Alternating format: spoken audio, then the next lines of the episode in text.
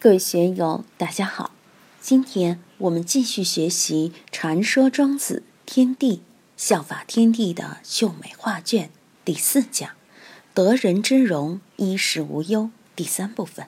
让我们一起来听听冯学成先生的解读。何惠明？惠明何？什么叫惠呢？只有雀鸟一类的才有尖嘴壳，称之惠。何惠明？如同鸟一般的自然鸣叫，鸟的鸣叫本来就合于自然，你要想鸟不叫也不可能。人的喜怒哀乐也应该像鸟鸣一样，处于自然，处于无心之用，这样才行。像禅宗里的话一样：“道无心以合人，人无心以合道。”这就可以作为“和会明”“会明和”的一种注解。如果只简单看这六个字，我们一般看不懂，何惠明？我们平常到花鸟园、到公园，有很多提笼架鸟的，那些鸟儿会叫，而且还叫得很欢。它为什么会叫？你说得清楚吗？它肯定舒畅了才会叫，不舒畅不会叫。我们人也在叫，我们的叫就是我们的语言。今天欢喜了，和朋友你好我好，亲亲热热，说点知己之言。有时发脾气了，就骂点脏话粗话；有脾气才会骂粗话脏话，感情好了才会窃窃私语，才会动听嘛。而我们平常怕的是什么呢？怕的是人与人之间，生意场合、机关里面，大家见了面都把面具戴起来，为什么呢？都是有目的的，为了合乎礼，上下尊卑、利害得失，就必须有所掩饰。有所防范，不然就会倒霉，这就不符合和慧明、慧明和的自然状态。要修道，就要返本归朴，回归我们本性的自然，不要被社会阴暗的关系搅乱我们的神智。现在经常有人说：“哎呀，在社会上生活好累。”为什么很累呢？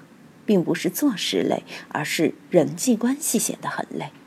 但是在欧洲，在北美。好像没有这么累，因为那些地方的人率性而来，率性而去，没有中国人世上的这些麻烦。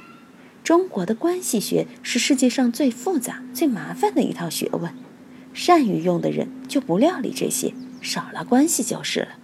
但是你要做事，又不得不跟这些关系连起。像我们吴总办个企业，要和上级主管部门、工商、税务、银行、同行之间搞好关系。当然，自己还有一摊，自己的员工、家庭上有老下有小，总之很累。不是道人就不累，他不去做这些事，当然就不累。但我们在社会上生活，不可能不干一番事业。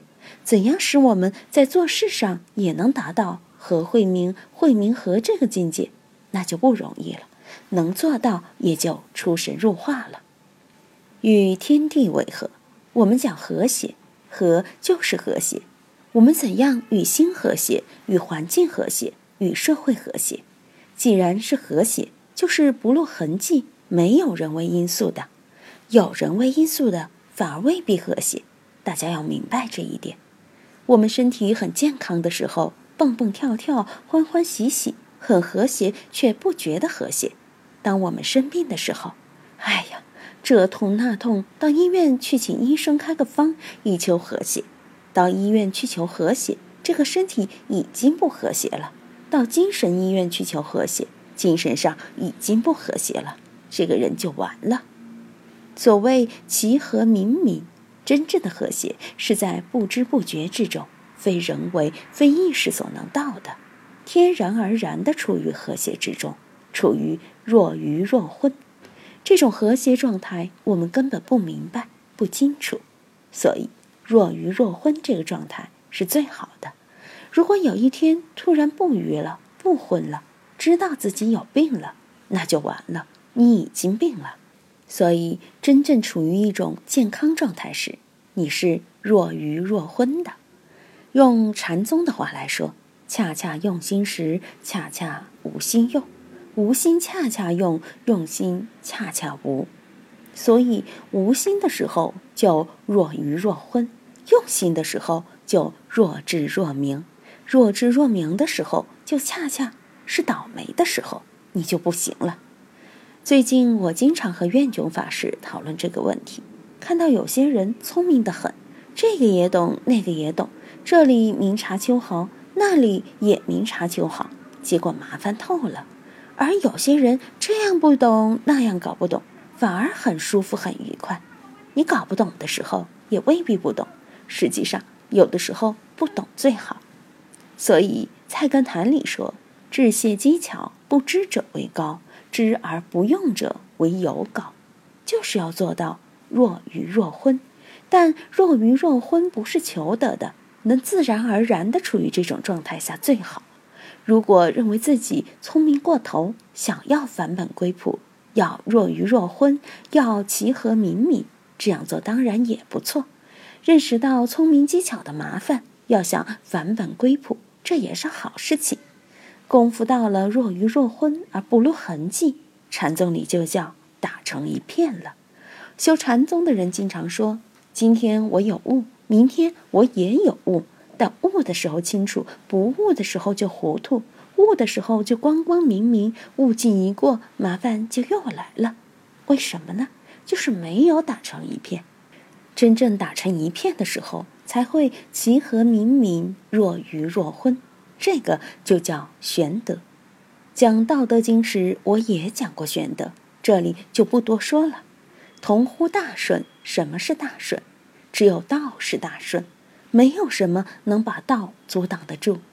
历史潮流滚滚向前，顺之则昌，逆之则亡，这个称之为大顺。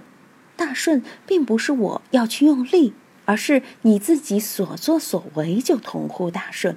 你不起心动念，都在大顺之中。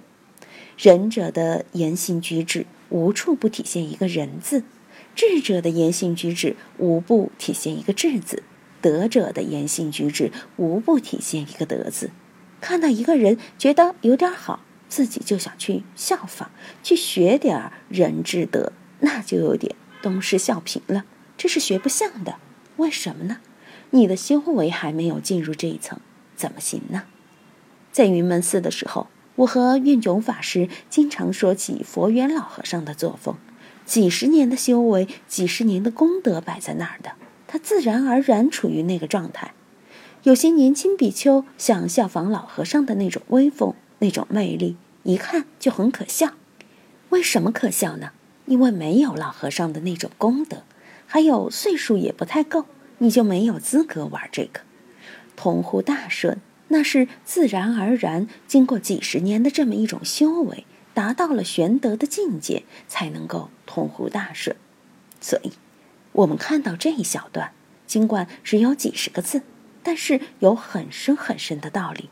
这个道理比《道德经》说的还细，因为《道德经》几句话说完就了了，没有更细的阐述。庄子在这里语言虽然也不多。但是说的很详细，我们稍微用心就可以有下手处，可以对我们的修行进行一番指导。今天就读到这里，欢迎大家在评论中分享所思所得。我是万万，我在成都龙江书院为您读书。